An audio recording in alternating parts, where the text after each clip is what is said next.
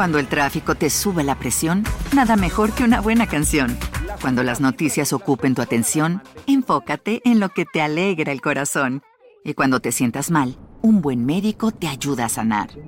Sabemos que mantener tu salud es tu prioridad, también es la nuestra en Kaiser Permanente, donde trabajamos juntos para cuidar de todo lo que tú eres. Kaiser Permanente, para todo lo que tú eres. Kaiser Foundation Health Plan of the Mid-Atlantic Stay Inc., 2101 East Jefferson Street, Rockville, Maryland 20852. En el año 2012, en algún rincón de Alaska, hay un hombre conviviendo con una mujer. Es una escena un poco extraña, ya que el sujeto está empeñado en que ella luzca hermosa. La maquilla, le pasa el cepillo por su cabello para desenredarlo con cuidado, luego lo trenza y finaliza su obra de arte con un labial para darle luz a su rostro. Parece que todo estuviera listo para dar un paseo, pero antes el sujeto se saca una cámara para captar el momento. Y es así como saca la fotografía, pero no cualquier fotografía, sino la de un cadáver con la que en realidad busca cobrar una jugosa recompensa haciéndole creer a los familiares de la víctima que aún está con vida, esperando ser rescatada. Su nombre es Samantha Kinning, de 18 años. En casa la buscan desesperadamente, sin embargo, ella lleva alrededor de dos semanas ya sin vida.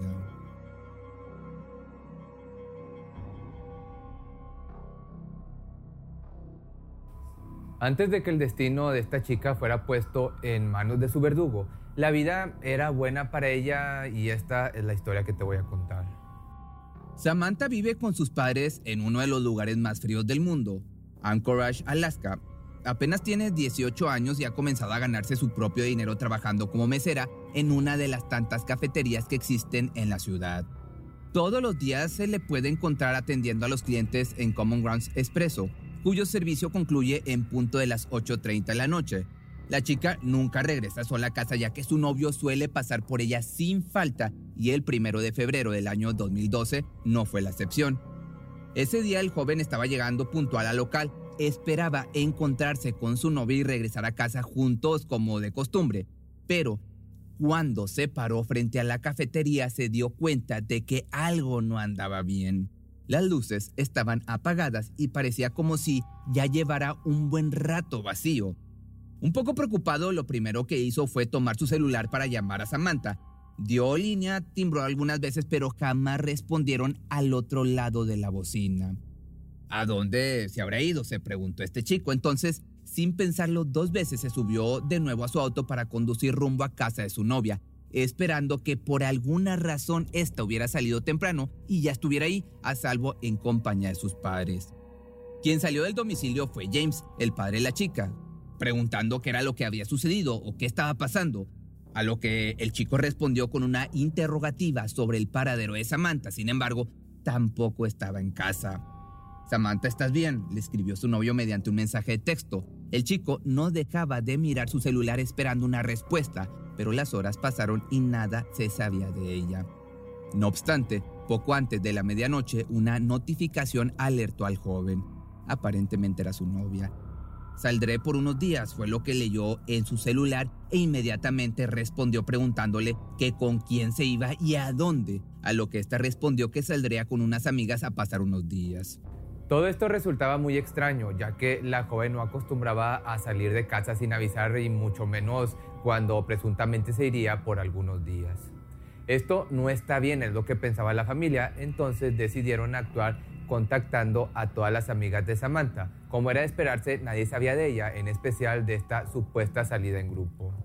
Tan pronto amaneció, James se comunicó con el dueño del Common Grounds Expresso, solicitándole que por favor revisara las cámaras de seguridad en un intento de saber qué ocurrió, a qué hora y si había alguien más implicado. Lo que descubrieron resultó sumamente impactante. En primera instancia se puede ver a la trabajadora dejando todo listo para cerrar. Acomoda y limpia algunas cosas, pero se ve interrumpida por un cliente inesperado. Sin embargo, decide atenderlo ya que todavía faltan algunos minutos para su hora de salida. Entonces le pregunta qué se le ofrece. A lo que este hombre le pide el café de su preferencia.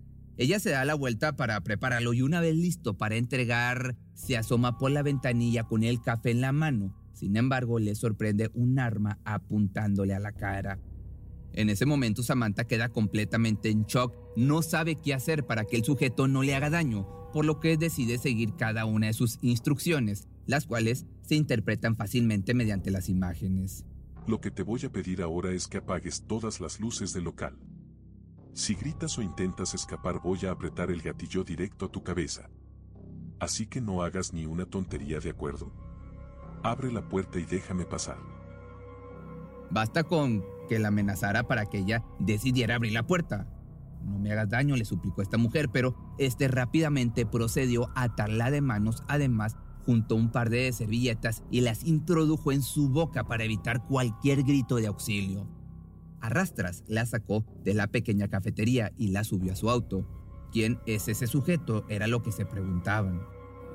Sin saber que este caso abriría la puerta a una alarmante cantidad de crímenes, James corrió a la estación de policía para denunciar la privación de la libertad de su hija e inmediatamente se comenzó una extensa búsqueda por los alrededores. Los anuncios de Se Busca tapizaron la ciudad, mas los días transcurrían uno tras otro sin noticias hasta que pasan dos semanas y media, finalmente llegando al día en que el hombre arregla cuidadosamente la apariencia de un cuerpo ya sin vida ha tenido suficiente tiempo para cumplir su cometido y busca sacar todavía más provecho de la situación. Es por eso que pone demasiado empeño en hacer creer a la familia de Samantha que sigue con vida. Quiere dinero y está dispuesto a todo para conseguirlo. Luego de que realiza su siniestro ritual y toma la fotografía, envió un mensaje de texto al novio de su víctima. Este trae consigo una pista que deben seguir, el letrero de Corner Park debajo de la foto de Albert.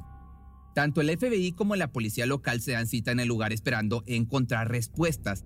Lo primero que ven es un letrero conmemorativo de un perrito llamado Albert. Debajo de él hay una bolsa cuyo contenido es más aterrador de lo que aparenta en un principio.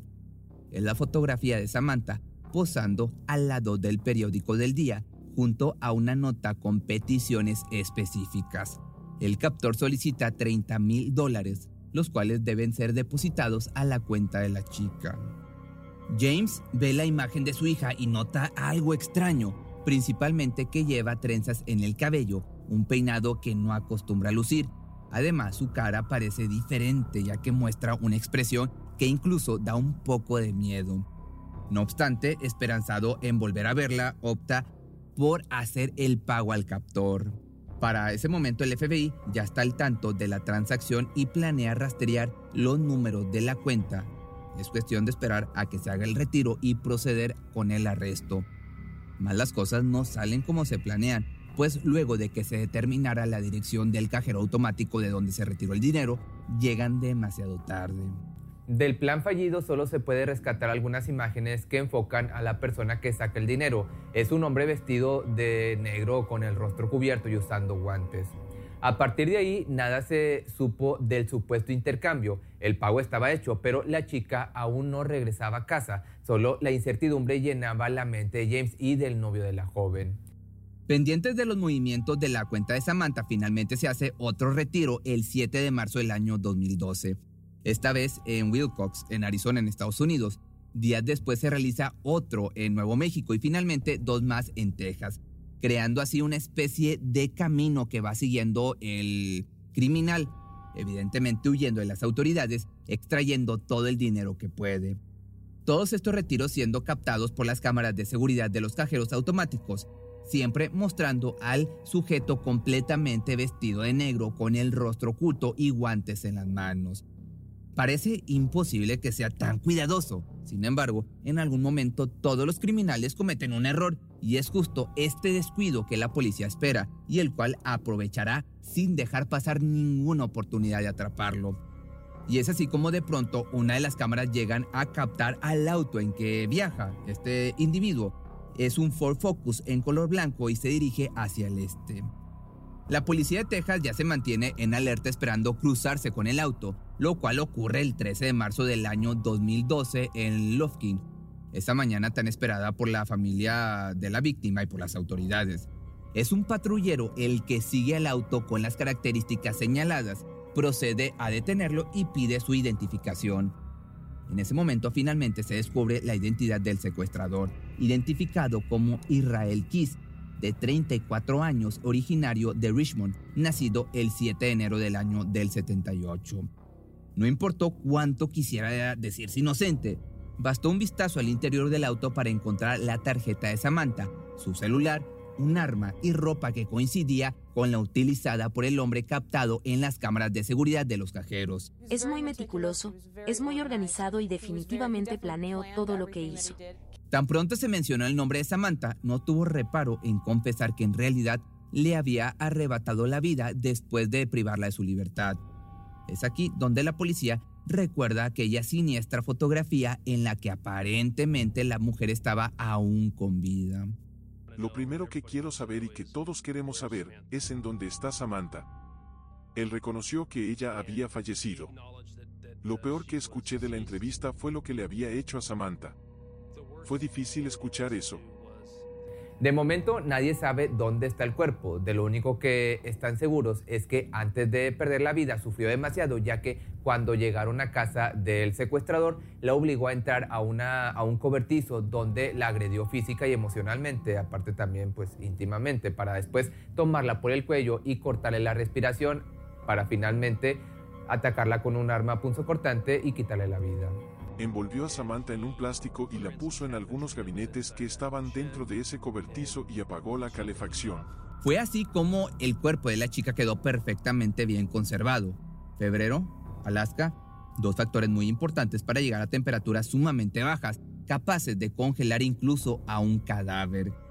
Por otra parte, quien viera la apariencia de Israel era incapaz de saber lo que escondía, puesto que ni siquiera su esposa fue capaz de sorprenderlo. No tenía idea con quién se había casado ni a quién había elegido para padre de su hija. Después de semejante atrocidad, tuvo la desfachatez de salir de viaje con su familia. Estuvo dos semanas en un crucero por el Caribe, mismas que le sirvieron para planear su proceder y su regresar. Una vez en casa llevó a la realidad su idea, descongelar el cuerpo, maquillarlo, peinarlo y sobre todo coser sus párpados para que se mantuvieran abiertos, tomar una fotografía y pedir un rescate. Entonces, ¿dónde realmente con todo esto está el cuerpo de Samantha? Es lo que seguramente te estás preguntando. Y pidió una computadora.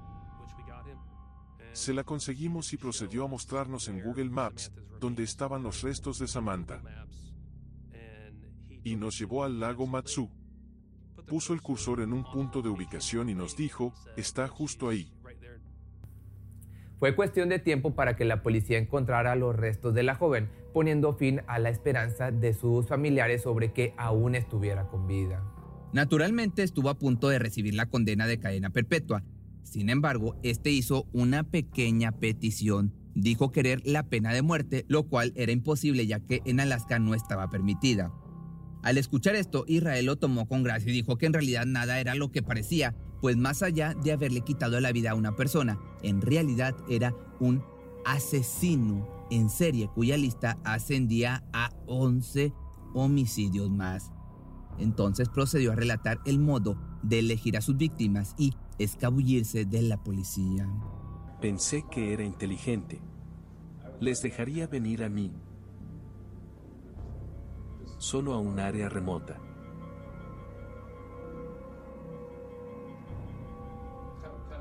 Ven a un área remota que no está cerca de donde vives pero a la que también van otras personas. Pasamos una buena cantidad de tiempo hablando sobre sus crímenes y sus ofensas. Esos fueron momentos definitivamente muy escalofriantes escuchando todo lo que había hecho. Era inteligente, astuto, metódico y sumamente organizado, tanto que fue una suerte el error que cometió al dejarse grabar con su vehículo, el cual le resultó su sentencia para que fuera atrapado. Básicamente estaba confesando que llevaba 14 años de carrera criminal, arrebatando tantas veces vidas como sus propias reglas se lo permitieran. Curiosamente fue quebrantar una de sus reglas, lo que le hizo ir tras las rejas. Asesinar muy cerca de su propio hogar, aunado al hecho de dejar ser captado por las cámaras de seguridad. En su mente había demasiada información, homicidios, ubicaciones de cuerpos que hasta la fecha no habían sido descubiertos y sus propios motivos para hacer lo que hacía. Por otra parte, de entre sus crímenes se destacó el de una pareja conformada por Bill y Lorraine, quienes fueron víctimas de Israel en el año 2011. así como también otros nombres cuyo paradero jamás podrá ser descubierto. Esto por su inesperado suicidio el 2 de diciembre del año 2012. Israel hizo su última jugada llevándose a la tumba la identidad de otras víctimas y los datos de las ubicaciones precisas donde esparció los restos de otros cuerpos. Habló sobre la emoción que obtuvo, la adrenalina, el subidón de hacerlo y creo que lamentablemente disfrutó lo que estaba haciendo. Muchas personas perdieron la vida con el mero propósito de satisfacer los más retorcidos deseos de un demente. Desgraciadamente no todas las familias tuvieron un cierre que necesitaban al encontrar los restos de sus seres queridos y otras familias ni siquiera sabrán que su desaparecido o desaparecida fue víctima de este monstruo. Pero si te gustó este video, no olvides seguirme en mi otro canal que me encuentras como Pepe Mystery Choice, donde subo videos de alrededor de 5 a 9 minutos, es de la misma temática.